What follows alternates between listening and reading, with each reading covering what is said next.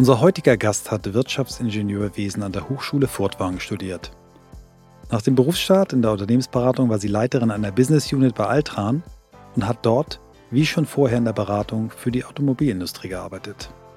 Danach folgten acht Jahre bei der Daimler AG, zuletzt für vier Jahre als Abteilungsleiterin strategische Organisationsentwicklung.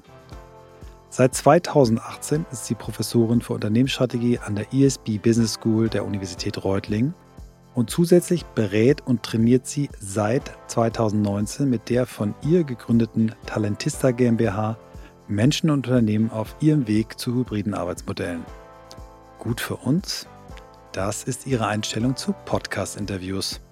Auf einem ihrer letzten LinkedIn-Posts hat sie es so formuliert. Ich höre sie nicht nur selbst in Endlosschleife, ich gebe sie auch wahnsinnig gerne. Das hören wir gerne. Denn seit über sechs Jahren beschäftigen wir uns nun schon mit der Frage, wie Arbeit den Menschen stärkt, statt ihn zu schwächen. In über 390 Folgen haben wir uns mit über 450 Menschen darüber unterhalten, was sich für sie geändert hat und was sich weiter ändern muss. Wir sind uns ganz sicher, dass es gerade jetzt wichtig ist, denn die Idee von New Work wurde während einer echten Krise entwickelt. Wie genau gelingt eigentlich Hybrid Work und was verändert sich bei hybrider Führung? Wir suchen nach Methoden, Vorbildern, Erfahrungen, Tools und Ideen, die uns dem Kern von New Work näher bringen. Darüber hinaus beschäftigt uns von Anfang an die Frage, ob wirklich alle Menschen das finden und leben können, was sie im Innersten wirklich, wirklich wollen. Ihr seid bei On the Way to New Work, heute mit Johanna Barth.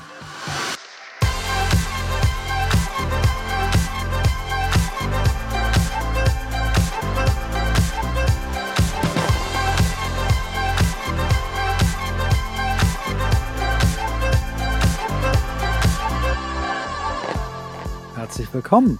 Hallo, ich freue mich, dass ich da bin. Und wir haben passend zur Folge ein Hybrid-Setup. Michael ja. und ich äh, vor einer Kamera, wie es manchmal so ist, was nicht empfohlen wird, dass zwei Leute vor einer Kamera sitzen und du vor einer weiteren. Also echt Hybrid. Ja, und wir hatten ein paar technische Issues vorher und äh, ich glaube, wenn man sich so Auswertungen anschaut äh, äh über Ineffizienzen, die wir uns jetzt so reinholen, dann ist das Thema Can you hear me? Und All diese anderen Dinge frisst richtig Zeit. Das Spannende ist, ich werde richtig gedisst, wenn mir das passiert. Ne? Als ja. jemand, der halt dann wirklich auch immer technisch so ganz oben die Fahne hoch hat. Und tatsächlich, dann fällt halt eine Person aus, die die Kabel gelegt hat und du denkst so, okay, was musst du machen? Deswegen hier gleich mal die Regel Nummer eins für alle, die gestresst sind im Hybrid-Setup. Erste Regel: Kabelstrecken prüfen. Habe ich nämlich nicht gemacht. Ja. Johanna. Aber Christoph, du warst ganz gelassen und hattest das mega schnell im Griff. Ja. Muss man ja, dir hier auch. Ja. zugute halten. It's part, of, it's part of the job. Also wir setzen sowas ja auf insofern. Und es, es sind hier schon echt ein paar Kabel, die hier rumfliegen. Insofern, ja, danke dir. Und danke für die Geduld. Johanna, wir, wir folgen dir schon lange auf LinkedIn, deine Arbeit, äh, deinen klugen Beiträgen und ähm, freuen uns wahnsinnig, dass du dir die Zeit nimmst für uns. Ähm, wir arbeiten in, in ähnlichen äh, Themen oder zu ähnlichen Themen und wir haben im Vorgespräch ähm, festgestellt, dass wir jeweils immer wieder damit zu kämpfen haben, nicht zu viel auf einmal zum Thema zu sagen. Du hattest von einem sehr netten Post-it erzählt, vielleicht erzählst du noch, was da drauf steht. Fand ich Weltklasse, den werde ich mir auf jeden Fall auch malen und äh, bei mir dranhängen. Aber vielleicht später, vielleicht fangen wir einfach mit unserer ähm, Signature-Frage an, die äh, alle unsere Gäste bekommen und bisher auch alle beantwortet haben. Wie bist du der Mensch geworden, der du heute bist? Die meisten von euren Gästen, wenn ich so die Interviews Revue passieren lasse, die ich von euch schon gehört habe, fangen bei der Familie und beim Elternhaus an. Und da möchte ich auch nicht äh, aus der Reihe tanzen äh, und mache das gerne auch. Und zwar habe ich eine kleine Geschichte mitgebracht. Ähm, als ich kurz vorm Abi stand, ähm, weiß ich noch, wurden wir alle in den Musiksaal unserer, unseres Gymnasiums getrommelt. Das war der größte Raum in der Schule. Und dann kam ein Berater äh, vom, vom Arbeitsamt und hat uns zum Thema Berufsorientierung was erzählt. Ähm, ja, wir schreiben das Jahr wahrscheinlich 2001. Und ich weiß noch wie heute, dass er zu uns gesagt hat, und den Mädchen hier drin kann ich nur einen Tipp geben. Und das ist, werdet alle Lehrerin, weil das ist der einzige Job, der sich ähm, mit einer Familie vereinbaren lässt. Und wow. ich weiß noch okay, wow. wie heute, wie unfassbar empört ich war, ähm, ich kann euch nicht mehr sagen, ob ich was gesagt habe. Wie ich mich kenne, habe ich wahrscheinlich was gesagt. ähm, weil ich damals auch schon so eine große Klappe hatte wie heute. Und ähm, aber ich fand, was ich sehr, sehr cool fand, und deshalb möchte ich ja jetzt auch gar keine so Opferstory aus dieser Geschichte machen, was ich rückblickend mega cool fand, ist, wie unfassbar empört und überrascht ich war, dass er das gesagt hat.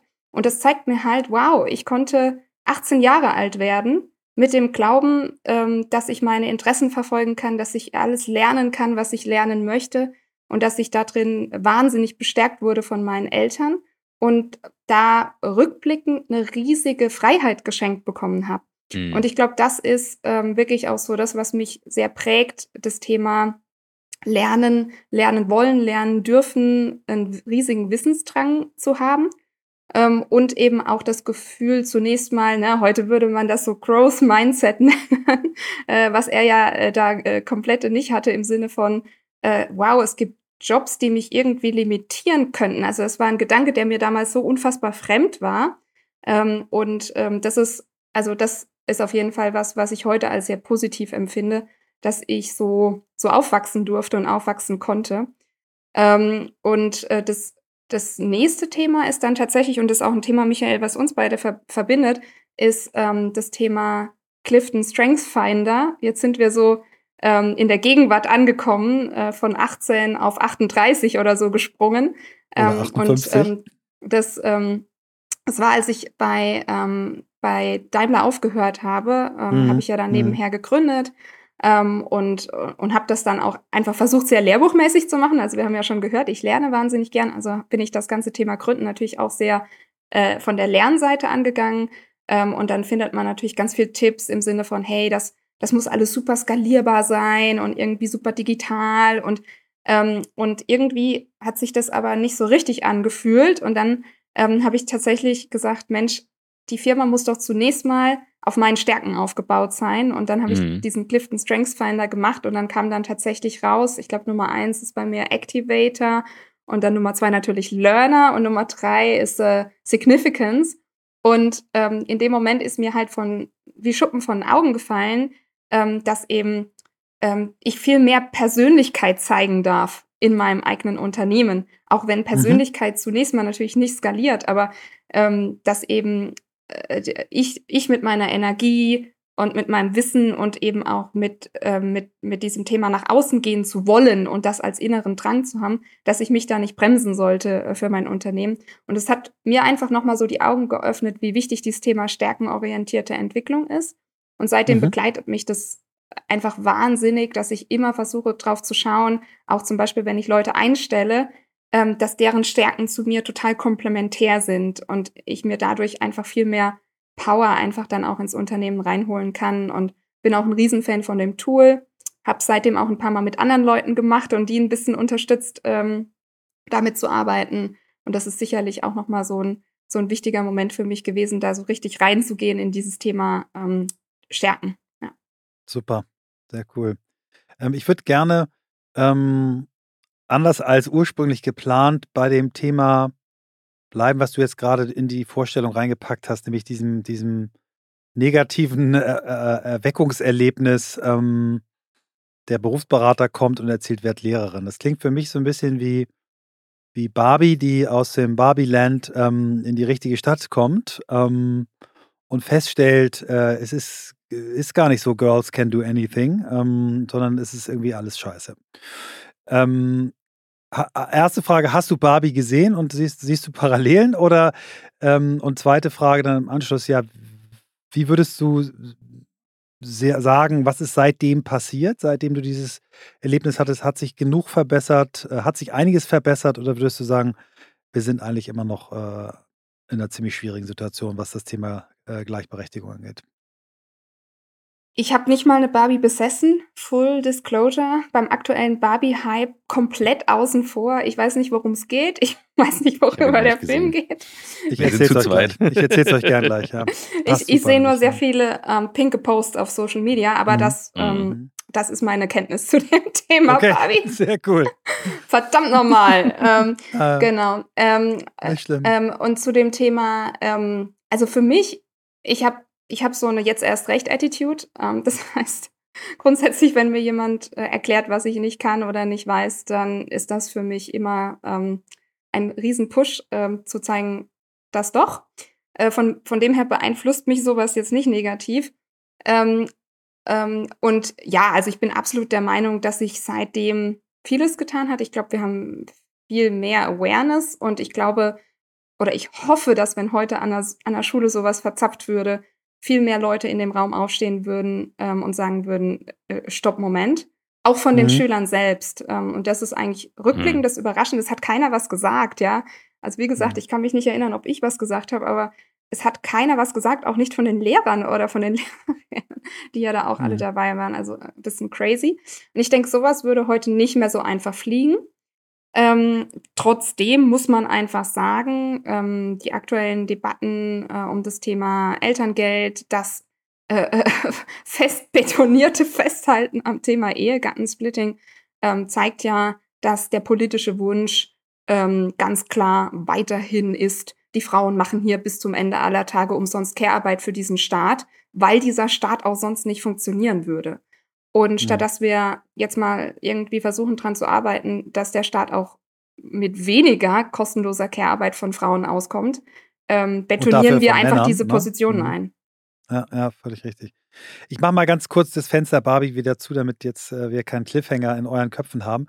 Ähm, also Barbie ist äh, eine Figur, die auf der einen Seite äh, natürlich äh, mieseste Klischees bedient, wie Frauen aussehen sollten. Ne? Wir, wir wissen, äh, Wissenschaftler haben herausgefunden, dass eine Barbie-Puppe in echt immer umkippen würde, weil die Füße zu kurz und die Brüste zu groß sind. Ähm, also ganz schlimme Klischees auf der einen Seite. Auf der anderen Seite in Barbieland ist aber die Präsidentin eine Frau, Raumfahrer, Frauen. Also in, in Barbieland können Frauen alles werden und hat damit etwas sehr, ähm, ja, äh, hat was Feministisches. Und dass viele, die, äh, die sich gar nicht damit beschäftigt haben, sehen diesen Punkt gar nicht. Ähm, und der Film ist irre. Ich kann ihn euch nur empfehlen, weil auch Barbie sich letztendlich dazu entscheidet und sagt, jetzt erst recht, also aus dem Barbieland ähm, äh, Welt raus will und eben was Neues will. Und ähm, der Film ist, äh, kommt genau zur richtigen Zeit und wir waren mit Freunden dort und haben unfassbar danach diskutiert. Und ich glaube, ähm, auf der einen Seite Marketing-Coup und für, für Mattel ganz großartig, aber eben für die Diskussion auch. Und die Regisseurin, die wirklich äh, eine feministische Regisseurin ist, hat da, äh, glaube ich, einen großartigen Job gemacht. Aber, nur, ich, aber er get the point jetzt, warum ja, das ja, dir ja, gerade eingefallen ist, zu dem genau. Moment, wo du sagtest, ich konnte doch eigentlich alles werden und auf genau. einmal kriege ich einen vorgeknallt. Genau. Und du brauchtest keine Barbie-Puppen, weil deine Eltern äh, ne, dir gezeigt haben, dass du alles sein kannst. Super. Jetzt äh, lass uns mal auf deinen wirklich äh, wahnsinnig interessanten Weg gucken. Du hast viel Auto äh, gemacht. Ähm, erzähl doch mal ein bisschen, was dich in diese Industrie rein und wieder rausgeführt hat, bevor wir uns dann mit deinem aktuellen Wirken beschäftigen. Tatsächlich der Zufall. Also ich bin überhaupt kein äh, Car-Girl oder Car-Guy oder wie auch immer, äh, was ja hier viele in Bavü, ähm, wo ich äh, auch derzeit noch wohne, ähm, sind. Ähm, und es war mehr, dass mich der, der Job wahnsinnig interessiert hat, ähm, äh, wo ich mein erstes Praktikum gemacht habe. Das habe ich auch bei Daimler gemacht. Ähm, oder mein äh, oder eins, eins der Praktika, die ich im Studium gemacht habe. Und das war ein sehr internationales Team. Ähm, äh, war, ging um das, das internationale Service-Netzwerk und ich durfte dann auch ähm, sehr schnell äh, mit Mercedes nach Indien gehen äh, für ein halbes Jahr, äh, was natürlich fast fantastisch war. Also mich hat an, an, an dem Konzern Mercedes diese Vielfalt der Möglichkeiten, die Internationalität, die Größe einfach äh, sehr gereizt. Es gibt halt bestimmte Sachen, die hast du halt einfach nur in so einem riesen, riesen. Und, ähm, und, das, ähm, und das hat mich da auch äh, zu dieser Firma gebracht, ja. Ich ähm, muss einfach mal direkt äh, mal reingehen, weil ihr hattet, also ich merke, ich beobachte jetzt so von der Seitenlinie, ähm, ihr habt eine LinkedIn-Online-Themenbeziehung, äh, so, ist, äh, und das finde ich auch großartig. Und ich glaube, das ist genau das eine Ding, wo wir aufpassen müssen mit der Bubble, was ihr auch, auch sagtet. Ähm, ich würde gerne mal wissen, ab wann bist du, weil du auch sagtest, du hattest früher eine große Klappe und du hast die Dinge gesagt, ab wann bist du nach draußen gegangen und hast angefangen, halt proaktiver halt auch für deine Ideen einzustehen. Vielleicht die Zeit auch schon jetzt im Job oder vor dem Job oder fing das erst wirklich mit dem Cutter nach an? Wie hat sich das geäußert auf dem Weg, den du gegangen bist? Ehrlich gesagt schon immer. Also das ist pure DNA. Ähm, also da gibt es schon Stories von ganz früh, ähm, äh, wo ich noch ein relativ kleines Kind war ähm, wo ich, äh, wo mir irgendwas nicht gepasst hat oder ich irgendwas ungerecht fand. Ähm, erster Berufswunsch oder einer der ersten Berufswünsche war auch Richterin, ähm, weil ich, weil ich dachte, dann kann ich was gegen Ungerechtigkeit tun mhm. oder Dinge, die ich nicht als richtig empfinde. Also so dieses Thema Wertekompass ähm, und auch das Thema dann dafür verbal einzustehen. Da kann ich mich eigentlich an keine Zeit meines Lebens erinnern, ähm, in der das, in der das nicht so war. Ähm, und vielleicht schlagen wir da den, die Brücke dann auch zum mhm. Thema Konzern. Und das ist dann natürlich nicht immer ganz bequem, wenn man wiederum mhm. in so einem großen Laden ähm, arbeitet. Ähm, und zum Glück hatte ich immer, äh, oder zum Glück hatte ich sehr oft äh, Chefs, die das wahnsinnig an mir geschätzt haben. Äh, einer meiner Lieblingschefs äh, hat immer zu mir gesagt, du Johanna, mach einfach. Lieber, ich muss mich mal entschuldigen, ähm, als ich habe Mitarbeiter, die ich immer zum Jagen tragen mhm. muss. Ähm, ähm, und ähm, aber nichtsdestotrotz ist es natürlich äh, zunächst mal eine sehr unbequeme äh, Position äh, in, in so einem großen Laden, äh, die einzunehmen. Und ich glaube, das ist dann auch so eins der Themen, wenn man mich fragt, und das tun viele, fragen, oh Gott, wa warum bist du da raus, Abteilungsleiterin bei Daimler äh, in so einem jungen Alter? Ähm, ich glaube, ich wurde so ein Stück weit auch müde dann, ähm, äh, diese mhm. unbequeme Position äh, immer wieder einzunehmen. Ich hatte dann auch mal einen Chef, der hat immer gesagt, Johanna, das ist jetzt sehr unternehmerisch gedacht, aber. und ich dachte mir halt immer, mein Gott, wir sind in einem Unternehmen, was soll ich denn hier tun, anstatt unternehmerisch mhm. denken. Ähm, und, ähm, und da muss ich schon sagen, kommt mir das Umfeld, in dem ich heute bin, also das Thema Wissenschaft, verbunden eben auch mit dem Thema Freiheit der Lehre, Freiheit der Forschung, äh, plus das Thema Selbstständigkeit, äh, natürlich äh, eine Million Mal mehr entgegen ähm, als, als das Konzernumfeld. Ähm, und, und da sind wir dann auch schon äh, bei, einer, bei einer anderen Frage, die ihr oft stellt, ne? was treibt dich an, was ist dein Purpose? Ähm, und da ähm, ist für mich das Thema Freiheit ähm, einfach ganz, ganz weit oben mit dabei. Mhm, mhm, ja. ja. Freiheit ist ein, ist ein Motiv, was bei, bei mir auch in meinen, in meinen Big Five steht. Ähm, ich glaube, ich sehe sowieso einige, einige Parallelen. Ähm, lass uns mal auf den, auf den deinen Alltag heute gucken. Ne? Du bist du äh, bist Hochschullehrerin, du bist außerdem Unternehmerin. Wie sieht dein Tag aus? Was sind die Themen, mit denen du, dich hauptsächlich beschäftigst? Das ist, glaube ich, das, was ich am aller, allermeisten an meinem jetzigen Alltag schätze, ist, dass es nicht den einen Tag gibt, ähm, sondern dass wirklich jeder Tag sehr unterschiedlich sein kann. Ähm, das kann sein von, ich habe, äh, was weiß ich, mein MB, also ich mache viel auch in der nebenberuflichen Lehre bei uns an der Hochschule. Wir haben ein äh, super MBA-Programm, ähm, in dem wir wahnsinnig spannende Leute zusammenbringen, die eben auch noch neben dem Job her dann ihren MBA machen. Ähm, da haben wir oft Freitag, Samstag so Doppelblockveranstaltungen. Ähm, das heißt, es kann sein, ich bin da wirklich mit einer spannenden Gruppe äh, Leute unterwegs, den ganzen Freitag, den ganzen Samstag ähm, es kann auch sein, ähm, dass ich äh, im stillen Kämmerlein sitze, äh, irgendein Konzept ausarbeite und richtig fokussiert mich in ein Thema äh, reinfuchsen darf, ähm, was ich auch wahnsinnig gerne mache. Ähm, und ähm, oder es kann eben der typische Mischtag sein. Ne? Man hat man hat eine Vorlesung, äh, danach irgendeine Sitzung an der Hochschule, Sprechstunden mit Studierenden, äh, wieder ein Kundenmeeting mal zwischendrin. Also wirklich so äh, eine riesen Bandbreite an Sachen, die über einen Tag so kommen können. Mhm. Seit, seit wann benutzt du aktiv das Wort New Work? Verdammt gute Frage. Verdammt gute. New Work. Also, ich würde mal sagen, wahrscheinlich war das so Richtung 2015, 2016 rum. Mhm.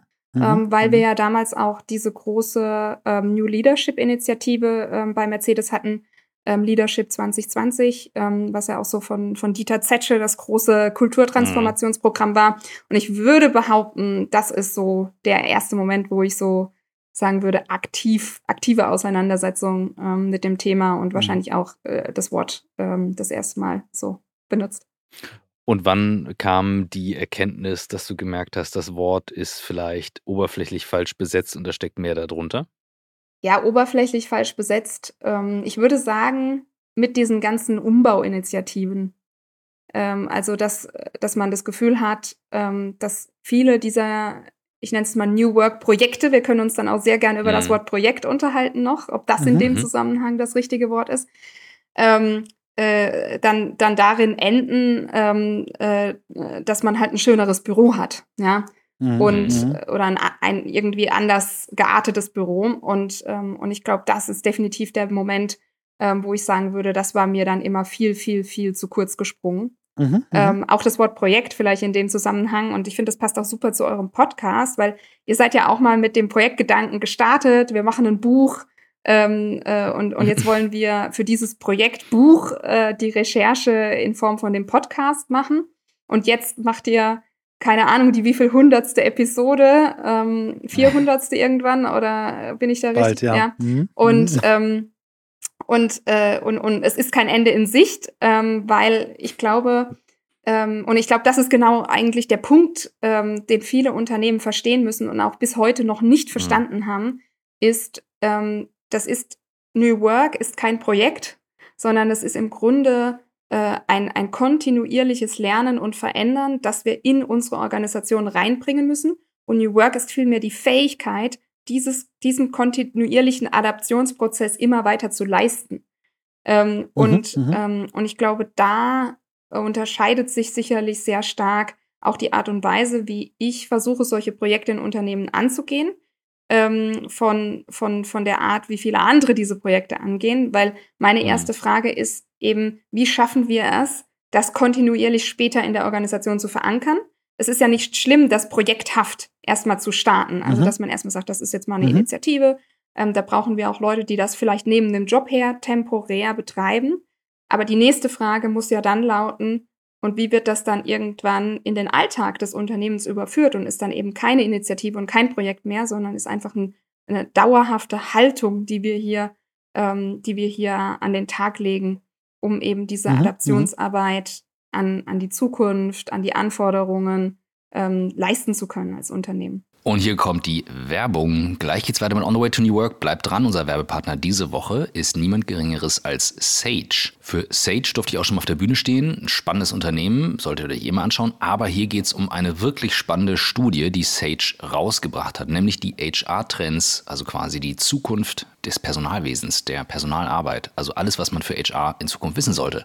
Und hier geht's um tiefgehende Einblicke in die aktuellen und zukünftigen Herausforderungen eben im HR.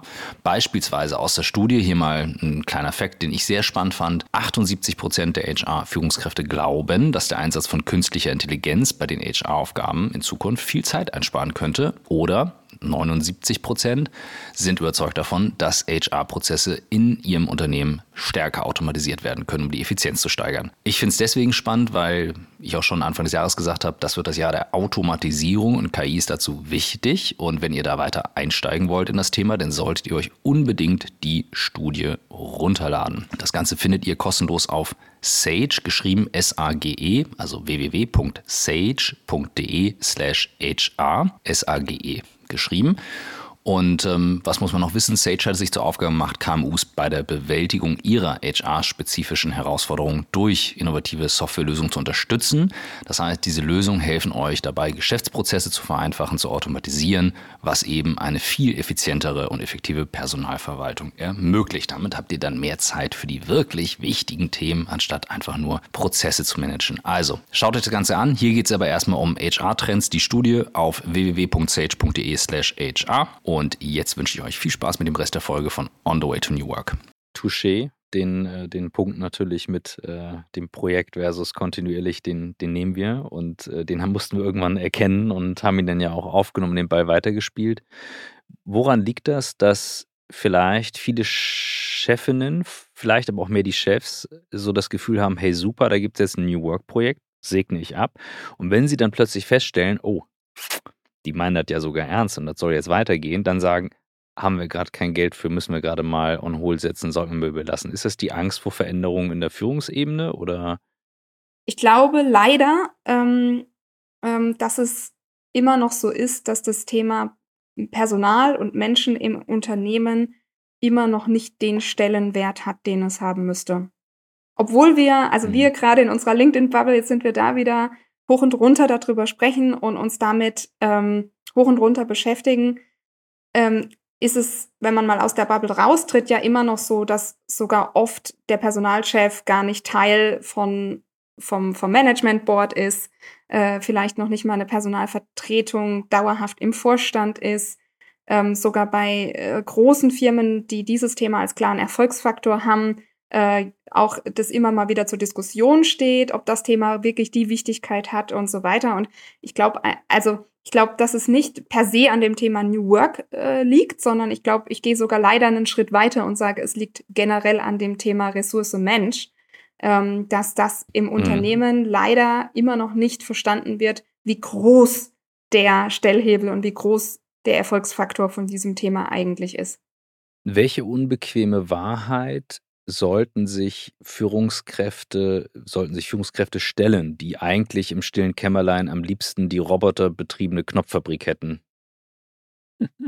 Also ich weiß noch nicht mal, trauen, das auszusprechen. ich weiß noch nicht mal, ob Führungskräfte per se gerne äh, die knopfbetriebene Roboterfabrik hätten. Ähm, ich brauche irgendwas schwarz-weißes. Du brauchst, du brauchst einfach was schwarz-weißes. Es ist fein, es ist fein, wenn du das einordnest und relativierst und es, lass es unbequem sein für diejenigen, die an einigen Stellen sitzen und vielleicht sagen, ach, mich nervt das mit den vielen Leuten hier. Ich glaube, also ich forsche ja ähm, viel zum Thema Perception Gap. Also das ist das Thema Wahrnehmungsunterschiede mhm. zwischen Führungskräften und Mitarbeitenden. Ähm, und gerade in Bezug auf das Thema hybride Arbeitsmodelle, ähm, was ja so mein Hauptforschungsthema äh, ist, Mhm. Ähm, und da, da, sehen, da sehen wir in der Forschung einfach ganz stark, ähm, dass ähm, Führungskräfte die Situation auf die Organ oder den Blick auf die Organisation, den Blick auf die Mitarbeitenden oft ganz anders haben als die Mitarbeitenden selbst. Und es gibt es im Grunde mhm. in allen Themen der Zusammenarbeit und der Arbeit im Unternehmen. Angefangen vom Thema Performance-Wahrnehmung, über das Thema, ähm, wie viel Führung brauchen die Menschen eigentlich, ähm, bis hin zu dem Thema, ähm, bin ich eigentlich gut darin, das Thema Teamwork in meinem Team äh, zu facilitaten.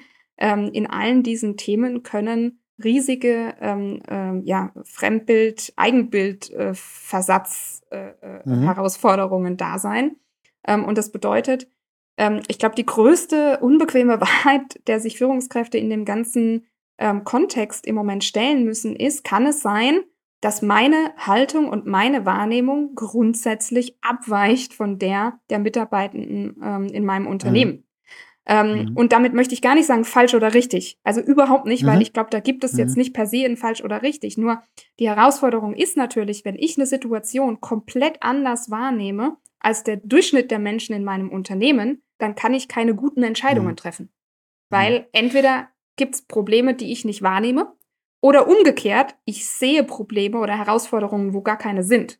Ähm, mhm. und, und dann priorisiere ja. ich einfach meine Maßnahmen nicht richtig. Mhm.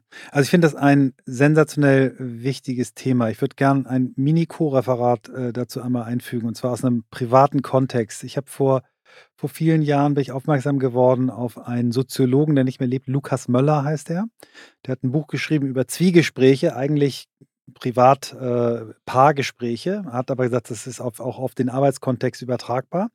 Und er sagt, unser größtes Missverständnis ist, dass wir die Beziehung zu unserem Partner, unserer Partnerin, das kann auch ein Geschäftspartner sein, immer aus unserer Brille sehen und denken, die 100 Prozent, äh, die ich in meinem Kopf habe, was unsere Beziehung angeht, ne? also alles an Wissen, Erfahrung, mhm. Gefühlen und so weiter, sind meine 100 Prozent. Christoph hat seine 100 Prozent. In der Regel ist die Schnittmenge 1 Prozent. 1 Prozent sind Dinge, die wir genau gleich beurteilen, wo wir richtig sind, was wir uns vorstellen, was der andere Mensch auch dazu denkt. Und diese 99 Prozent, die nur wir bei uns im Kopf haben, sind dafür verantwortlich, dass es so viele Missverständnisse, so viele Paarprobleme im Privaten und ich glaube eben auch, nachdem ich jetzt deine Ausführungen gehört habe, so viele ähm, Diskrepanzen zwischen Führungskräften ähm, und Mitarbeitenden gibt. Ne? Also wir haben jetzt, wir hatten die Therese Houston bei uns im Podcast, eine, eine Verhaltensforscherin, die, die aufgezählt hat, ne? also 80 Prozent aller Führungskräfte glauben, ihre Feedbacks sind gut. Und wenn man dieselben gefeedbackten Personen fragt, sagen 80 Prozent, die sind scheiße. So, also das Buch ist auch richtig gut von sein. ihr, das kann ich auch nochmal placken hier. Ne? Ja. Um, ähm, Make Effective Feedback ja. Your Superpower. Ähm, Genau. Das ist ja. äh, ein, ein richtig, richtig gutes Buch und das trifft einen der Nägel, ähm, die im Moment äh, so ein bisschen aus der Wand hakeln und uns die Kleider kaputt reißen, direkt ja. auf den Kopf. ähm, äh, dass die meisten Mitarbeitenden im hybriden Arbeitsalltag ähm, viel mehr Feedback bräuchten und viel zu wenig Feedback bekommen. Mm. Und, mm. ähm, und das, mm. das ist definitiv eine dieser Perception Gaps, äh, wo ich sage, -hmm. müssen Unternehmen auf jeden Fall ein Augenmerk drauf haben. Bekommen die Mitarbeitenden genug Guidance, genug Priorisierung, genug ähm, Feedback, um ihren Job richtig gut machen zu können? Mhm. Lass uns da einmal, um das ganz sauber zu definieren, weil ich würde genau auf den Punkt gerne einsteigen, um auch zu verstehen, ist das im hybriden Arbeitsalltag mehr oder weniger? Einmal bitte ganz sauber definieren, hybrider Arbeitsalltag. Ich mhm. bin eben mhm. kein Fan von dem Begriff. Ich benutze ihn natürlich, weil wir uns auch damit auseinandersetzen. Und ich habe auch Methoden, wie wir dagegen arbeiten, dafür arbeiten, das implementieren und so weiter. Wie ist es definiert? Jetzt mal von dir als als äh, jemand, der sich wissenschaftlich damit auseinandersetzt, damit wir über dasselbe reden Absolut. und da, damit weiterarbeiten können. Ja, vielen Dank für die Frage. Ähm, ich hatte schon ganze Vorträge, wo ich eine halbe Stunde über hybrides Arbeiten gesprochen habe, bis der erste Verschämte aus dem Publikum sich gemeldet hat und gesagt hat, äh, Frau Barth, äh, könnten Sie noch mal definieren, was hybrides mhm. Arbeiten mhm. überhaupt ist? Und ich so, oh, schade dass ich das nicht direkt mhm. am Anfang gemacht habe. Also was ist es für mich? Äh, für mich ist es eben die Mischung, ähm, dass ich am Standort meines Unternehmens oder an einem der Standorte meines Unternehmens gemischt mit mobilem Arbeiten ähm, arbeite. Ich sage bewusst mobiles Arbeiten, weil ich es hasse, wenn das Thema hybrides Arbeiten auf das Thema Homeoffice reduziert wird, ja. ähm, sondern weil das den, den Möglichkeitsradius so massiv einschränkt. Das könnte ja, es kann ja auch bedeuten, ich arbeite mal temporär beim Kunden oder ich arbeite temporär bei, bei Kollaborationspartnern von meinem Unternehmen oder ich arbeite temporär bei Lieferanten. Ja, also wir denken gerade mal an die, die Lieferkettenkrise, die wir ja immer noch haben. Ähm, oder ähm, ich arbeite äh, bewusst mal an, an Orten, wo ich mir neue Begegnungen erhoffe, neue Inspirationen erhoffe. Das können zum Beispiel Coworking Spaces sein. Ähm, das heißt, ähm, einfach die Möglichkeit, ähm, mobil auch außerhalb eines Standorts meines Unternehmens zu arbeiten ähm, oder eben auch schon an mehreren Standorten meines Unternehmens. Das kann ja auch bedeuten, ich bin heute, was weiß ich, in Spanien an einem Standort von, von meinem Unternehmen. Mhm. Ähm, dann bin ich auch nicht greifbar für die Kollegen, mit denen ich sonst ähm, tagtäglich zusammenarbeite. Und das, das ist für mich die Definition. Ähm, es gibt meiner Meinung nach noch keine allgemeingültige wissenschaftliche mhm. Definition ähm, des Themas. Das macht es uns auch im Moment ein bisschen schwer. Mhm. Ähm, äh, Christoph, passt das zu deiner Definition oder? Ähm? Ja, also ja auch. Ähm, ich bin anfangs der Pandemiezeit darüber gestolpert. Also wir haben es ja auch jahrelang äh, für uns gemacht, aber wir wir werden auch immer in den Topf geschmissen, Remote Work. Ich glaube, eine meiner ersten Social Media Posts, die ich im Namen der Firma gemacht habe, war von Mallorca aus, als wir da waren. Und alle waren so, ah, das ist jetzt New Work. Und dann war ich so, nee, das kann eine Ausgestaltung davon sein. Du wählst deine Tools und so weiter. Und ich bin drüber gestolpert. Ich hatte äh, das Vergnügen, kann man nicht sagen, aber ich durfte an einem altsprachigen Gymnasium studieren und musste mich an den Wortstamm erinnern. Das werde ich nie vergessen. Hybris. Übermut, Anmaßung, Überlegen und lateinisch sogar abgeleitet von, ich glaube, übersetzt Bastard, Frevelkind, also so ganz böse Begriffe. Warum? Weil Hybrid sagt, dass wir etwas Gemischtes, Gekreuztes gleich gut können. Und das habe ich immer wieder benutzt und gesagt, wir maßen uns an, zwei Dinge oder mehr gleich gut zu können wie eine Sache, nehmen uns nicht ausreichend die Zeit zu trainieren, was das bedeutet und kann. Und was ich gerade wahrnehme, ist die totale Überforderung bei Mitarbeitenden, wo die Arbeitstage unfassbar fragmentiert werden und auch nochmal an verschiedenen Orten stattfinden. Siehe eben unser Setup, dann eben hier ein Meeting und so weiter. Und bei Führungskräften, die sagen, ja, dann habe ich sie doch lieber alle wieder an einem Ort. Und da sehe ich die, da sehe ich eine der Kernherausforderungen für hybride Arbeit drin, weil wir es halt in ein Wort packen und damit ein super komplexes Thema in ein Wort ja. packen. Daher fand ich es gut, dass du es jetzt nochmal so eingeordnet hast, wie du es klar definierst. Ähm, weil ich sehe den Aufwand bei Hybridarbeit signifikant höher, der jetzt gerade ge getan werden muss.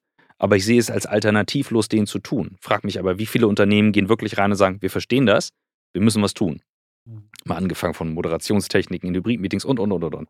Ich kann nur sagen, wahnsinnig gut zusammengefasst. Äh, das ist genau mein Blick auf die aktuelle Situation, ähm, dass ganz viele Unternehmen diesen Schritt dieser Auseinandersetzung, vor allem dieser Auseinandersetzung mit dieser Komplexität, nie gegangen sind und jetzt mhm. reflexartig sagen, ähm, alles zurück auf 2019, äh, mhm. Gelobt sei die Präsenz.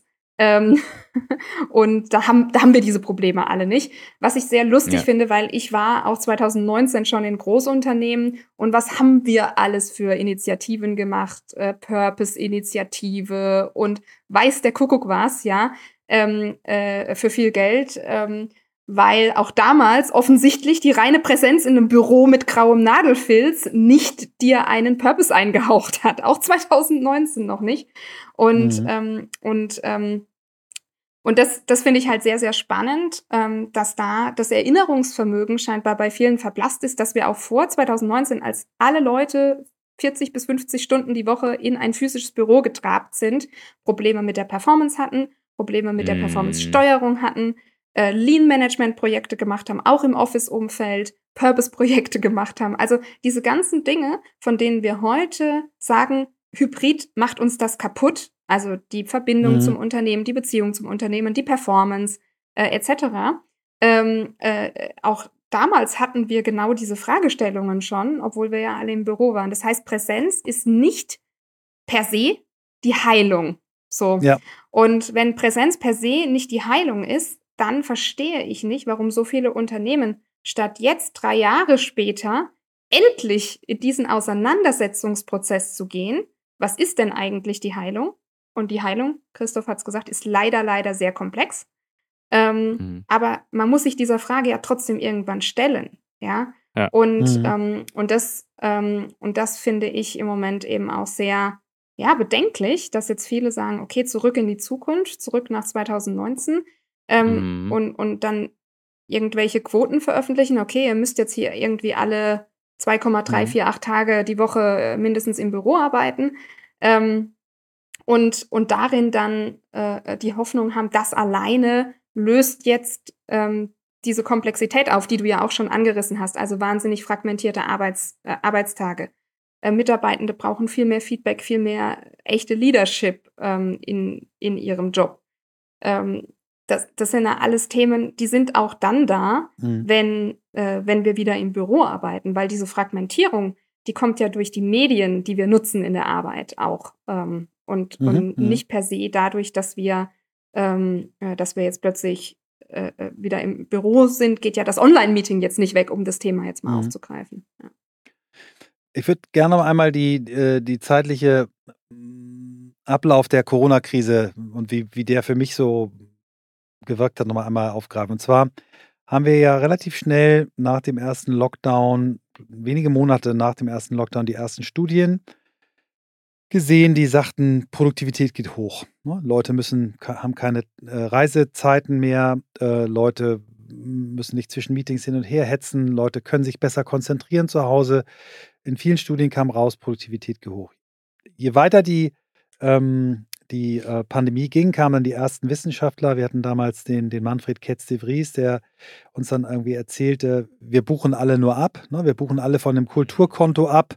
Äh, und das wird irgendwann Backfire geben. Und das gab es dann auch, weil dann eine Großzahl von Studien gesagt hat, äh, insbesondere in Unternehmen, wo viel Kreativität gefordert ist, neue, neue Produkte, strategische Dinge wichtig sind, Klammer auf, in fast allen Industrien, geht Produktivität, Effektivität, Innovation zurück, wenn zu viel im, aus dem Homeoffice äh, gearbeitet wird oder, oder dezentral oder remote, oder wie immer wir es nennen. Ähm, was sind so deine wissenschaftlichen Erkenntnisse zum Thema Hybrid? Was hast du für Studien gemacht? Was, was siehst du da? Ist es, ist das tendenziell, tendenziös? Sind, muss man auf die Leute gucken, die diese Studien in Auftrag gegeben haben? Ist die Wahrheit ganz woanders oder können wir sie eigentlich noch gar nicht greifen, weil es alles noch viel zu jung ist? Ich bin ein Riesenfan vor allem davon, ähm, wenn Führungskräfte und vor allem Leitungsteams, Geschäftsführungsteams ähm, sagen, hey, wir lassen uns jetzt erstmal ganz emotionslos, auch losgelöst von unseren eigenen Emotionen, soweit das eben möglich ist, auf einen vernünftigen Strategieprozess zu dem Thema ein. Ähm, ich mhm. arbeite sehr gern mit einem Bild, ähm, dass ich einfach sage, ein Arbeitsmodell, das ist nur eins deiner Werkzeuge, das du im Koffer hast um die Unternehmensziele zu erreichen. Ja, das heißt, es ist kein Selbstzweck, in einem Büro zu arbeiten, es ist kein Selbstzweck, ähm, mobil zu arbeiten, ähm, sondern du musst als Unternehmen zunächst mal identifizieren, mhm. welcher Modus hilft uns, um unsere strategischen Unternehmensziele zu erreichen. Ähm, und dabei hast du im Grunde ähm, die Auswahl ähm, zwischen verschiedenen Modi. Ja, du kannst sagen, wir sind Präsenz first, sehr starker Fokus auf die physische Präsenz an einem bestimmten Ort. Ähm, es gibt Unternehmen, zu denen dieser Modus sehr gut passt, weil er ihnen sehr gut hilft, ihre Unternehmensziele zu erreichen. Ähm, du hast den Modus Remote First, ähm, das heißt ein hybrider Modus, ähm, der aber sehr stark von remoter, mobiler Arbeit geprägt ist. Ähm, und du hast natürlich den hybriden Ansatz, also irgendwas dazwischen äh, gemischtes, ähm, äh, was irgendwo so in die Ecke 50-50 fällt, ja. Und das erste, was du dir klar machen musst, ist, jedes dieser Modelle hat Vor- und Nachteile. Punkt. Mhm. Jedes dieser Modelle hat Vor- und Nachteile.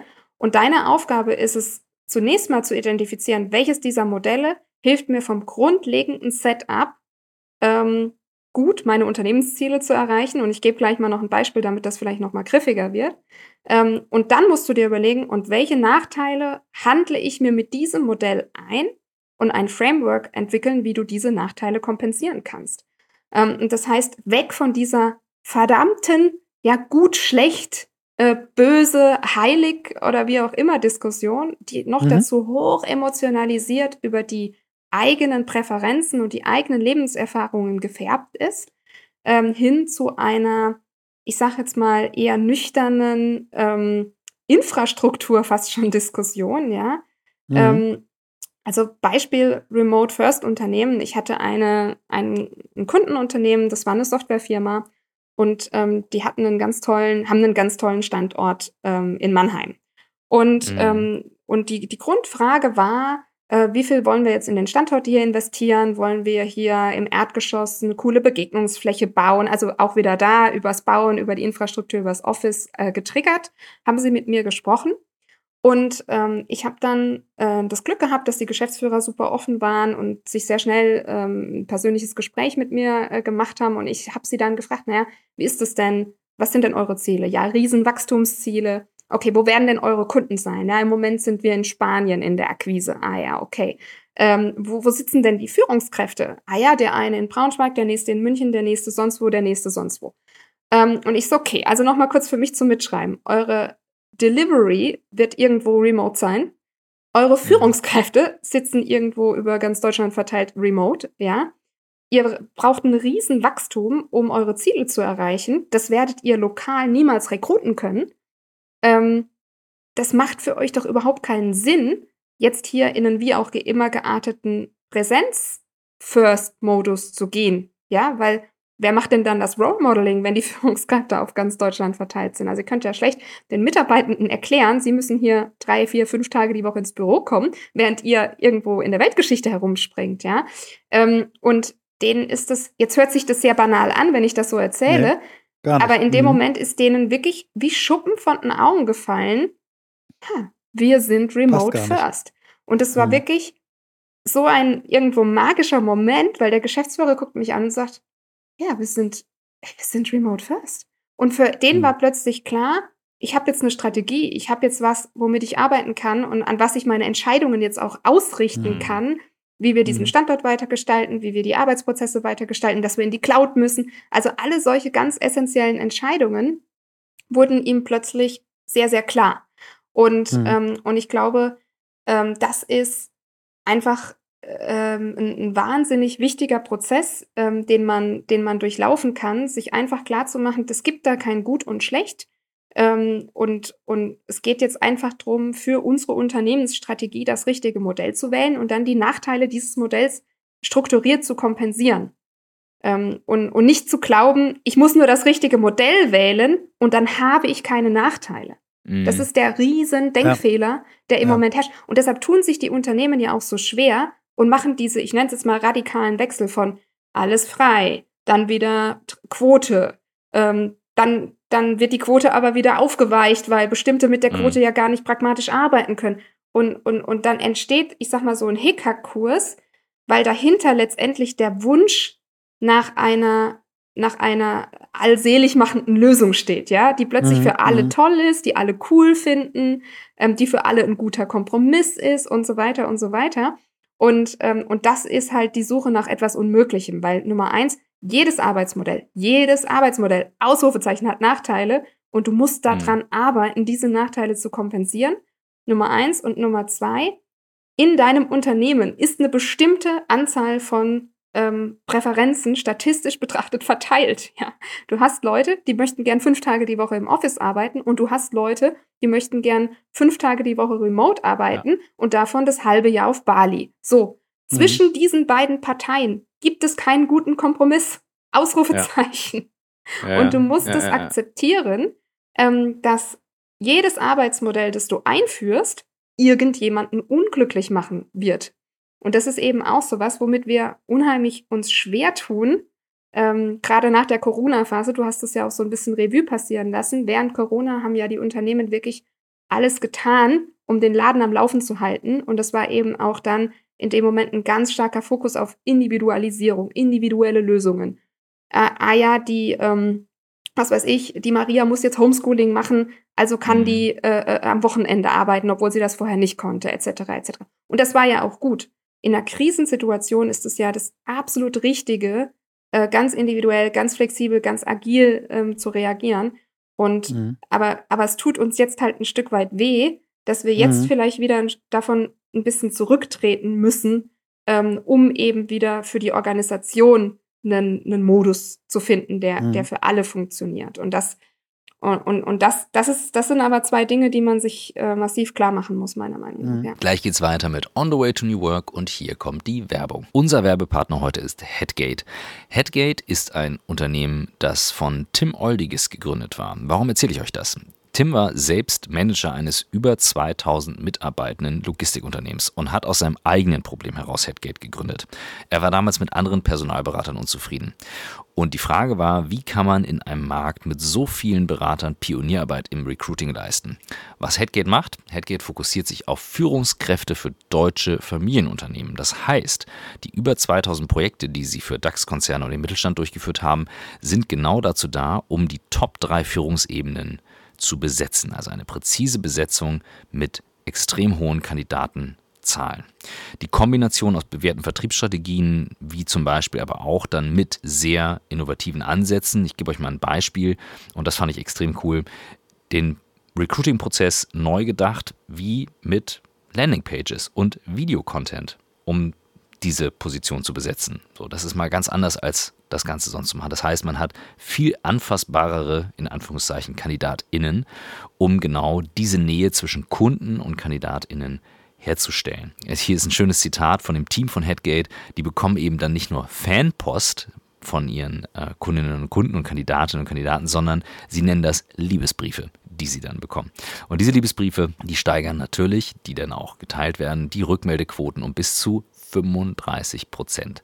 Das ist schon sehr hoch, genau in diesen Positionen und damit gibt es dann eben nicht nur diese erstklassige Candidate Experience, sondern der Recruiting-Prozess, der richtet quasi alle Scheinwerfer auf den Kunden aus und eliminiert dieses ganze oberflächliche Recruiting, bla bla. Das ist schon sehr cool. Ich würde sagen, es lohnt sich auf jeden Fall mal reinzuschauen und eine Idee von diesem 5-Sterne-Service der 24-monatigen Garantie auf jede Besetzung und der weniger als 2% Garantieansprüche zu bekommen. Ein tieferes Verständnis für die Unternehmenskultur gibt es kaum als eben das, was Headget euch möglich macht und das unterscheidet sie von über 90% der anderen PersonalberaterInnen da draußen. Also also, wenn ihr sagt, das möchte ich mir mal anschauen, dann geht ihr auf head-gate.de slash newwork und gebt den Code ein newwork36. Damit verlängert ihr nämlich die Garantie auf 36 Monate bei Beauftragung. Und das Ganze gilt bis zum 30.06.2024. Das war's mit der Werbung. Also auf head-gate.de slash newwork und jetzt viel Spaß mit dem Rest von On the Way to New Work. Äh, äh, äh, erstmal vielen, vielen Dank für die, für die, das war wirklich wie so eine kleine Mini-Vorlesung zu dem Thema. Echt total, ja, aber super, das meine ich wirklich nur positiv. Ähm, das nochmal sich so klar zu machen, ja, es gibt nicht richtig und falsch. Es gibt verschiedene Modelle und die bringen Nachteile mit sich und die müssen wir eben bearbeiten.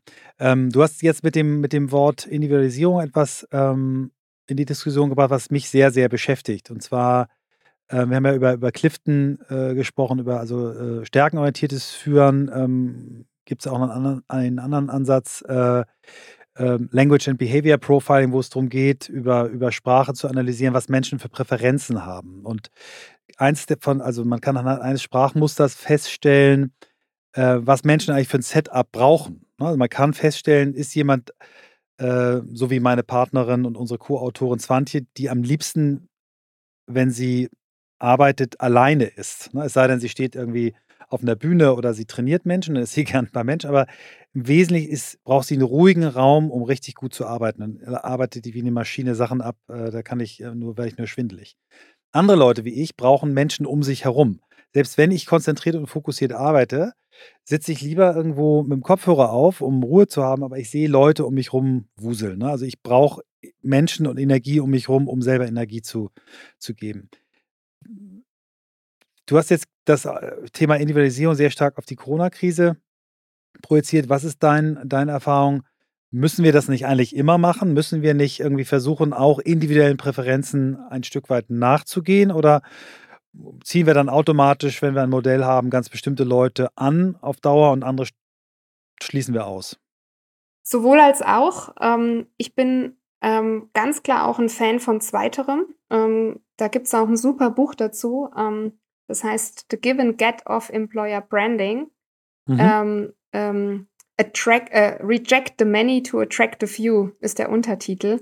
Und mhm, da geht es genau darum, dass man sich auch trauen muss, als Arbeitgeber Profil zu zeigen. Weil nur dann hast du etwas, an dem Bewerber und Bewerberinnen mhm, mhm, sich reiben können und sagen können, passt das zu mir oder passt das nicht zu mir.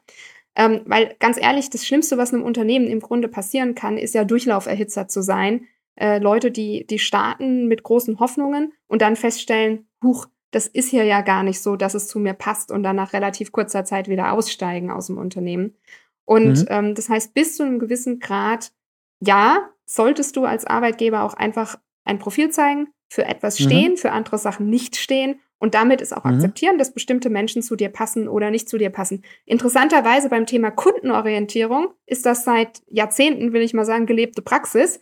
Beim mhm. Thema mhm. Mitarbeiterorientierung haben wir damit ein wahnsinniges Problem. Ähm, also können wir das nicht irgendwie so klar aussprechen und, ähm, und tun uns damit unheimlich schwer, zu sagen, nein, wir sind halt nicht für jeden und das ist auch total mhm. okay so. Ähm, mhm. Das ist das eine. Das andere ist aber, und das, jetzt kommen wir zu einem ganz praktischen Thema, dass ich auch ähm, kritisch sagen muss, ähm, viele Unternehmen haben es nicht geschafft, die hybride Infrastruktur ähm, so individualisiert zu gestalten, dass die Leute auch beispielsweise im Büro ein, das für sich passende Arbeitsumfeld finden. Und, ähm, und gerade diese ähm, großen Shared Desk-Konzepte, also dieses, dieser Wunsch, so viele Arbeitsplätze wie möglich irgendwie auf eine Fläche zu pressen und dadurch halt sehr wenig Rückzugsräume zu haben, äh, Einzelbüros äh, äh ganz schlecht und so weiter. Es sind in, nach meiner Meinung eigentlich gar nicht so toll für das hybride Arbeiten, ähm, weil viele Unternehmen brauchen einfach gar nicht mehr diese Riesenmenge an Arbeitsplätzen. Und statt sich mhm. dieser Wahrheit endlich mal zu stellen, werden auch jetzt noch Umbauprojekte gemacht mit einer winzigen Sharing-Quote, also werden für 80, 90 Prozent der Mitarbeitenden Arbeitsplätze vorgehalten. Ähm, das, das wird ein Unternehmen einfach realistisch betrachtet so gar nicht mehr brauchen. Ähm, und auf der anderen Seite ähm, haben die Mitarbeiter dafür nicht wirklich funktionale Arbeitsplätze. Ja? Und ich glaube, dass tatsächlich auch in Büros viel mehr wieder Einzelbüros geschaffen werden müssten, um genau mhm. dem Rechnung zu tragen, dass ganz viele sagen, ähm, boah, diese konzentrierte Einzelarbeit wirklich hinter einer geschlossenen Tür, das ist eigentlich, und das habe ich jetzt über Corona erstmal gemerkt und gelernt, das mhm. ist eigentlich für mich das ideale Setup. Ähm, und, ähm, und, äh, und das ist auch störungsfreier weil da kann ich ja auch mal eine Videokonferenz machen, ohne dass ich meine ganzen Kollegen beschalle und bequake. Ähm, und, ähm, und interessanterweise findet das aber noch nicht so oft Einzug jetzt in die, in die Art und Weise, wie neue Bürokonzepte entstehen. Ähm, und das finde ich eigentlich schade, weil da ist ja eine Riesenchance eigentlich da, ähm, diese Individualisierung, die auf einer funktionalen Ebene absolut notwendig ist, äh, um eben stärkenorientiertes Arbeiten zu ermöglichen, ähm, dass die oft dann doch nicht so jetzt mal in den Fokus gerückt wird, wie das passieren könnte, weil wir bauen jetzt mhm. sowieso um. Da könnte man ja auch mhm. ähm, mal gucken, nicht nur, wie quetsche ich hier möglichst viele Arbeitsplätze rein, sondern wie, ähm, wie mache ich Arbeitsplätze, an denen die Leute dann auch richtig gut arbeiten können. Inwiefern hat das damit zu tun, dass häufig das Argument kommt, äh, Kultur entsteht vor Ort, weil wir halt 30.000 Jahre gelernt haben, wie das Tool eines Lagerfeuers funktioniert. Wir setzen uns rum, Michael packt eine Gitarre aus, äh, ich hole die Biere und los geht's. Jeder kann intuitiv ein Lagerfeuer bedienen. Wir saßen schon immer zusammen. Jetzt mal übertrieben gesprochen. Mhm, ja, schönes Bild. Und viele sagen, äh, ja, da entsteht Kultur versus Hybrid ganz viele, gerade weil Führungskräfte doch einen Zacken älter sind, sagen, oh, das ist keine Kultur, aber die Jüngeren sehr wohl eine Kultur haben mit Emojis, GIFs, einer bestimmten Sprache ja. und, und, und, und, und. Wobei GIFs sind jetzt nicht mehr so angesagt wie früher, wie Reels, egal wie, ja. Ähm, Gibt es dazu wissenschaftliche Erkenntnisse? Weil ich bediene mich diesem Bild natürlich auch sehr häufig, äh, wenn ich mir sowas angucke. Ähm, und, und, genau wie du sagst, mich frage, warum wird jetzt gerade daran festgehalten äh, von den Führungskräften? Vielleicht noch ein Satz dazu. Diese Lagerfeuer, also diese bildlichen Lagerfeuer, gibt es ja auch viel zu wenig. Ja, weil auch die ja, also diese Begegnungsflächen, fallen ja auch diesen Shared Desk Reihe um Reihe um Reihe um Reihe ja, Arbeitsplätze zu Opfer. Also ja. jetzt mal, um das jetzt nochmal weiter, nicht, dass ja nachher jemand sagt, ja, die, die Johanna Barth hat gesagt, da dürfen nur noch Einzelbüros mit geschlossenen Türen sein. Nein, nein. nein das nein. zweite wichtige Element sind genau, ich nenne es jetzt mal diese Lagerfeuerorte, hm. wo man gerne isst, gerne Kollegen begegnet, leicht miteinander ins Gespräch kommt, Themen angeschnitten werden, die völlig zufällig sind. Ich glaube, jeder, der schon mal an einem Lagerfeuer gesessen hat, kennt das, wie man von einem ins nächste und plötzlich erfährt man was. Das hätte man in 100 Jahren von der Person nicht kommen sehen oder hören, ähm, etc. Ähm, aber genau diese Orte entstehen ja auch nicht oft auf diesen neuen Flächen. Also ähm, von dem her äh, gehört das für mich sicherlich auch zu einem guten Office-Konzept dazu. Ähm, aber zu deiner, ähm, zu deiner Frage, ähm, da kommen für mich zwei Dinge zusammen. Das eine ist die Hypothese, Beziehungen können nur entstehen, wenn wir uns sehen, ist meiner Meinung nach nicht richtig. Und gerade wenn wir uns Jugendstudien anschauen, sehen wir, ähm, dass ein großer, äh, eine große Anzahl der Jugendlichen in Studien heute schon die Antwort gibt, ich habe einen besten Freund, Freundin, die ich nur online kennengelernt habe, mhm. Ähm, mhm. beziehungsweise auch sagen, ich habe mich schon online verliebt, ohne diese Person kennengelernt zu haben. Ja, mhm. und das heißt, das, was wir, ähm, da wovon wir ausgehen, eine tiefe Beziehung kann nur in Präsenz entstehen. Das ist keine richtige Hypothese. Mhm. Ähm, und ich glaube, das müssen wir uns, das müssen wir für uns akzeptieren und das, dafür müssen wir uns öffnen. Das ist das eine. Das zweite ist aber natürlich, es ist trotzdem viel, viel leichter, dass solche Beziehungen entstehen, wenn wir zusammen in einem Raum sind, weil wir ganz viel aus dem Kontext natürlich wahrnehmen können, was wir nicht wahrnehmen können, wenn wir nicht zusammen in einem Raum sind und wo wir ganz viele Anknüpfungspunkte haben. Ja, also wenn ich jetzt mit dir, Michael, äh, heute Morgen auch zehn Minuten zu spät gekommen wäre, weil wir zusammen im Stau gestanden hätten, im gleichen Stau, mhm. natürlich hätten mhm. wir dann aus der physischen Realität, in der wir beide gleichzeitig wären, viele, viele Anknüpfungspunkte für Gespräche, für mhm. gemeinsames sich ärgern über diesen Stau oder was auch immer. Ja. Und, ähm, und damit hätten wir natürlich schon eine sehr verbindende Emotion gehabt auf einem ganz niederschwelligen Niveau, ja. Und, ähm, und das, das bietet natürlich der physische Raum leichter an. Aber ja. das heißt für mich noch lange nicht, ähm, dass, dass wir deshalb sagen können, das darf und muss und kann nur im physischen Raum passieren. Mhm. Ähm, ich glaube, wir müssen in beiden Dingen besser werden. Wir müssen besser darin werden, physische Erlebnisse zu schaffen, ähm, in denen solche Gespräche, solche Beziehungen ähm, und solche Kultur passieren kann. Ähm, und wir müssen besser werden, ähm, äh, ja, eben auch im Online-Raum Momente zu schaffen, ähm, ja bei denen solche Begegnungen, Gespräche, Authentizität, äh, Teilen von, von, von auch ein paar privaten Sachen einfach möglich ist. Ähm, mhm. Und ich sehe im Moment wenig von dem einen und von dem anderen, muss ich auch mhm. leider kritisch sagen, ja.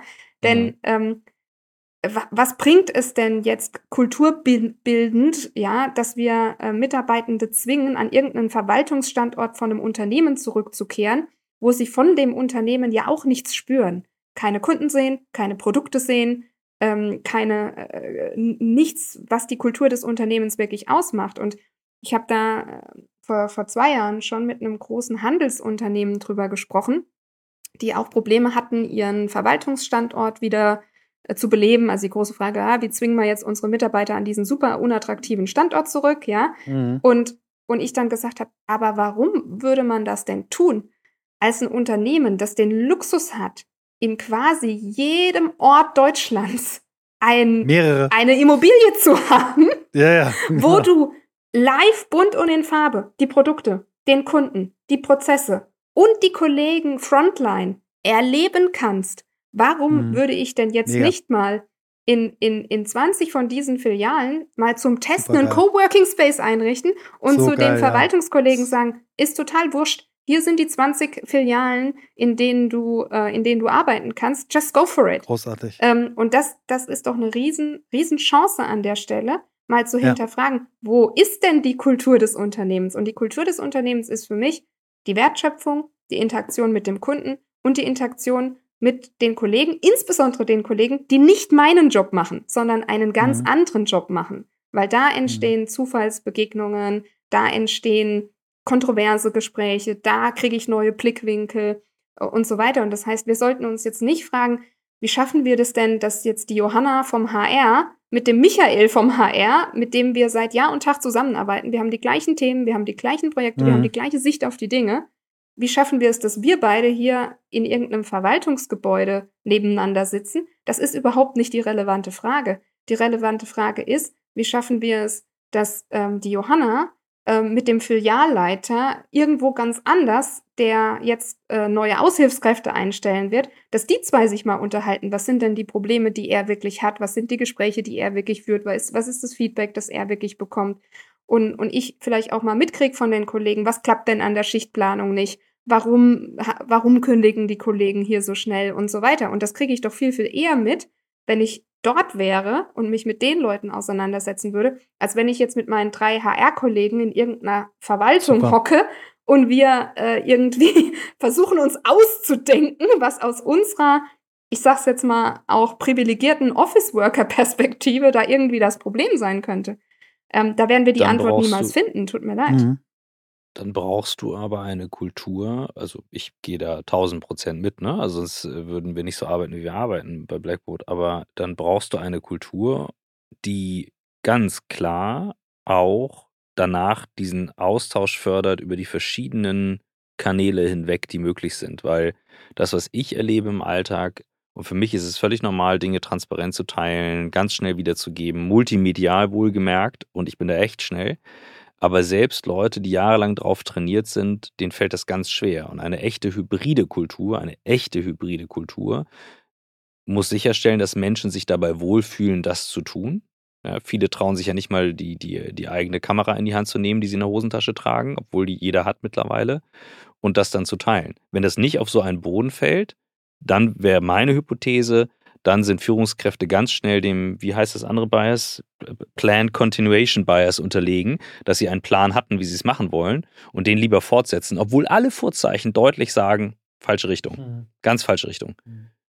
Oh, aber ohne diese Kultur, wir haben mal über CRM-Kultur damals mhm. gesprochen bei dir und so, ne? Also ohne diese Hybrid Culture, no way. Aber, aber ich glaube, wenn ich es kurz ergänzen darf, egal ob man jetzt das Modell von äh, Johanna nimmt oder das, was, was andere Firmen haben, dass sie eben wollen, dass man sich am, am Hauptstandort trifft, das ja, gilt ja für yeah, beides, ne? Absolut. Und was ich das Starke jetzt gerade an deinem Modell finde, es ist so naheliegend, habe ich mir noch keine Gedanken drüber gemacht, aber ob es eine Edeka, Rewe, äh, Fressnapf, äh, Douglas, äh, DM ist, es ist ein so geiles Beispiel dafür, dass man eben Kulturentstehungsprozess völlig umdefinieren kann. Und ich hatte ja äh, im Vorgespräch gesagt, ich würde gerne nochmal meine These äh, testen bei dir, ob wir nicht mit dem Thema Überfokussierung, Homeoffice, Überfokussierung, ich kann in Thailand arbeiten, eine neue Elitendiskussion, eine Bubble erzeugen.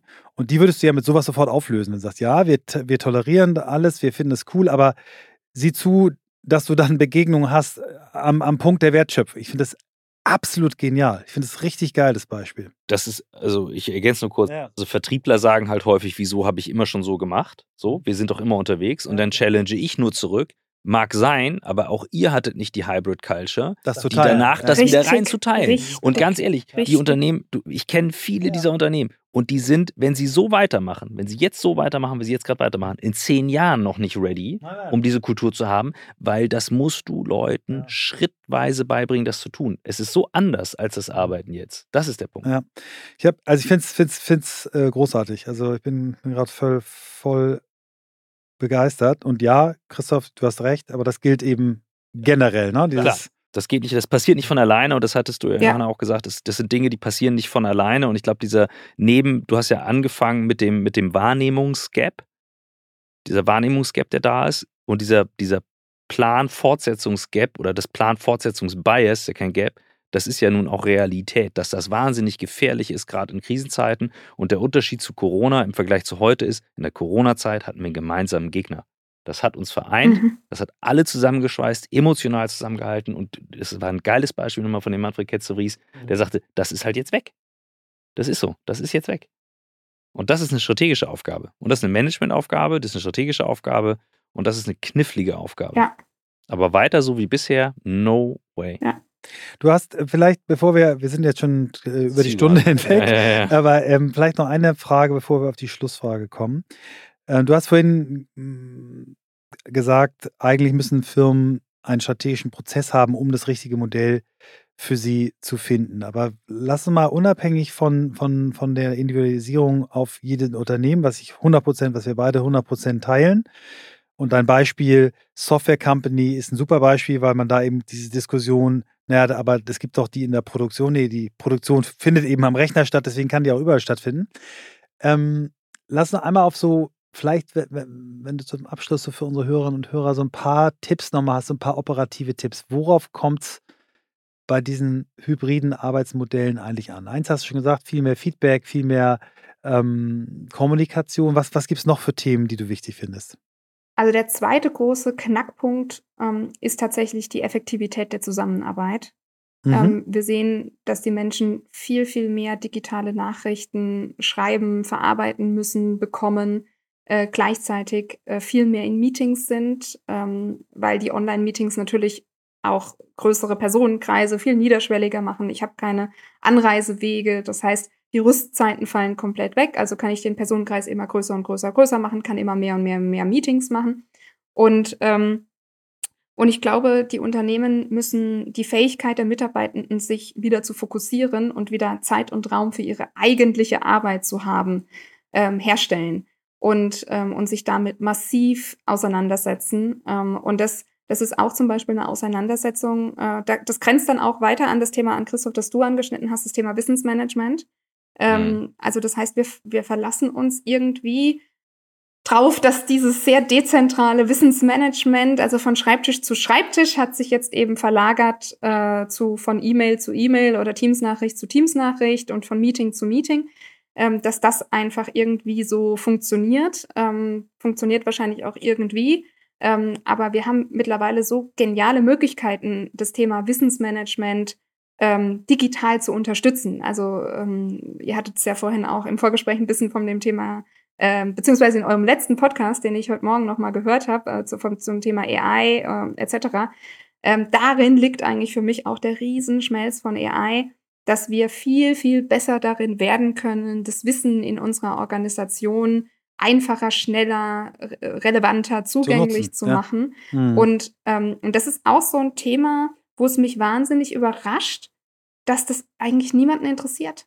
Also ich habe keinen Geschäftsführer, der zu mir kommt und sagt, ja, Johanna, das Riesenproblem bei uns ist, ähm, es werden so viele E-Mails geschrieben und wie kriegen wir jetzt das Wissensmanagement irgendwie besser hin, sondern dann der, der Beißreflex ist immer, es werden zu viele E-Mails geschrieben, die Leute sind zu viel in Online-Meetings, aber wir gehen zurück ins Büro, dann reden die wieder hm, mehr von Schreibtisch ja, ja. zu Schreibtisch miteinander. Ja. Und das ist leider echt so eine Illusion, wo ich sage, nee, je hm. früher wir hm. hier progressiv mit Digitalisierung und Automatisierung arbeiten, desto besser, ähm, weil das Thema das ist für mich auch noch eine Riesennuss, ähm, die geknackt werden muss. Sprichst du mir natürlich aus dem Herzen. Ich fange jetzt kein Co-Referat an. Ich gebe nur eine Zahl einmal mit. Ähm, also ich mache das ja nur schon wirklich über ein Jahrzehnt nur dieses Thema Zusammenarbeit. Und es tut Menschen, also es ist einfach schlichtweg so, dass dieser positive Effekt, den du bekommen würdest, der steht gerade im Raum, 40 Prozent ist die Produktivitätszahl, die dahinter steht. Von Banken mittlerweile auch, die das machen. Ja, also der, der Gap, den du bekommst. Aber die meisten Menschen kümmern sich mehr darum, etwas, was sie haben, nicht zu verlieren. Das ist mhm. psychologisch tief in uns verankert. Mhm. Ähm, und das ist wirklich einer der Kernpunkte. Und wenn sie das merken, dann beginnt da auch ein Umdenken, wenn da plötzlich was weg ist, Mitarbeiterzufriedenheit und und und. Und dann setzen sich die Hebel in Bewegung. Aber rein über die Produktivität braucht man den meisten nicht kommen, ähm, auch wenn ich es rechnerisch sofort nachvollziehen kann. Johanna, bevor Christoph dir gleich die letzte Frage stellen wird, ähm, würde ich einen Wunsch noch gern äußern. Also mir hat das so unfassbar gut gefallen mit dir. Ich würde jetzt schon gerne darum bitten, dass wir mhm. möglichst bald eine Fortsetzung machen. Es ist un unglaublich äh, toll, dir äh, zuzuhören. Wahnsinnig kluge Gedanken auf eine total tolle, unaufgeregte Art. Ähm, wirkt super profund alles und gleichzeitig nicht ähm, Weltformel, allwissend mäßig. Also mir hat das richtig, richtig gut gefallen. Vielen Dank für die tolle Stunde mit dir. Da schließe ich mich Danke. an. Dankeschön. Ich habe wahnsinnig viel gelernt ähm, und auch selbst wenn ich tief in dem Thema drinstecke, ja. merke ich einfach so, wie wichtig mir das ist, wirklich die wissenschaftlichen Erkenntnisse zu bekommen. Ja. Und ich würde mir wünschen, wenn du über etwas stolperst, wo du das Gefühl hast, hey, ähm, das ist ganz frisch und noch nicht für einen Artikel, äh, schreib's rüber, ping, lass uns austauschen, weil wir mir, fehlt da die, Folge, genau. mir fehlt da die Zeit, auch da manchmal reinzusteigen, aber ich liebe dieses Thema. Ja. Letzte Frage. Yes. Ach, ich hätte tausend Fragen noch, aber heute äh, lassen wir es bei dieser Folge, Johanna. Die Anschlussfrage an die Frage, wie bist du der Mensch geworden, ist selbstverständlich die Frage, wo willst du in diesem Leben noch hin? Ich bin ein totaler Bucketlist-Mensch und ähm, meine Bucketlist, meine Bucketlist ist sehr voll. Ähm, und ihr merkt es auch, ich habe eine mega Passion äh, auf eine riesen Leidenschaft auf diesem Thema, ähm, wie, wie, wie man einfach Organisationen und Menschen in Organisationen effizienter, effektiver machen kann und damit eben auch mehr Menschen dazu verhelfen kann, dass ihnen ihr Job einfach Spaß macht und Mhm. Ähm, und ich freue mich einfach weiter an diesem Thema zu arbeiten gerade. Und das ist auch gerade das, was mich massiv antreibt, ähm, da auch weiter zu forschen, weiter zu veröffentlichen, weiter auch mit Unternehmen zusammenzuarbeiten. Ähm, und, und von dem her sind's, ist es die Bucketlist auf der einen Seite, da stehen ein paar coole Sachen drauf und auf der anderen Seite macht es mir gerade mega Spaß, einfach weitermachen zu dürfen äh, in diesem Thema, in dem ich jetzt schon ein paar Jahre unterwegs bin. Super. Let's do it. Let's do it ja voll gut, dass du wieder einmal äh, so am Zaubern und Connecten bist. Es zeichnet dich einfach aus, alles im Blick zu haben, ähm, Themen zu sehen, Menschen zu sehen mit Themen. Und ähm, ich bin schon mal über Johanna gestolpert, hatte aber, und dann ist es irgendwie so untergegangen. Und ich bin total dankbar dafür, jemanden kennenzulernen, der sich wissenschaftlich damit auseinandersetzt, was das eben bedeutet mich treibt dieses Thema so um, aber ja immer aus der Kommunikations- und Zusammenarbeitssicht, aber das Bigger Picture zu bekommen, auch kulturell, was heißt das, Auswirkungen, Ideen und so weiter, das ist schon sehr aligned und ich sehe zwar, dass wir eine Bubble sind, aber das finde ich absolut normal, wenn man sich mit so Fachthemen auseinandersetzt und das ist es. Und an sowas habe ich sehr viel Spaß und äh, durfte da sehr viel gerade mitnehmen. Vielen Dank. Mhm. Also ich bin selber von der Johanna auch wahnsinnig begeistert. Also ich habe viele kluge Beiträge von ihr schon gehört und gelesen. Aber ich fand dieses Beispiel mit dem Coworking Space bei Filialbetrieben oder 20 Coworking Spaces bei einem, sagen wir deutschlandweit ähm, filialisierten Unternehmen fand ich ein irre gutes Beispiel. Ich hatte immer selber so eine Idee, wenn jemand jetzt ein neues Headquarter in München, Hamburg, Berlin in einer großen Stadt baut, statt einem großen Headquarter lieber so ein, so ein, so ein paar Satellites drumherum zu bauen. Ne? Also ein Headquarter ja, aber dann, was weiß ich, 20 Büros in Hamburg verteilt, für 200 Quadratmeter, um Begegnungsstätten zu schaffen für die Leute, die in Blankenese wohnen, in der Schanze wohnen, in was weiß ich wohnen. Aber das fand ich ein ganz konkretes äh, Takeaway, aber generell ihre ganze Attitude und wie sie dran geht, super. Und deine Idee fand ich auch cool, mal wirklich ähm, zu gucken, diese, diese, diese Tool-Kompetenz äh, auch mal wissenschaftlich zu untersuchen, fand ich super. Ja, mehr davon.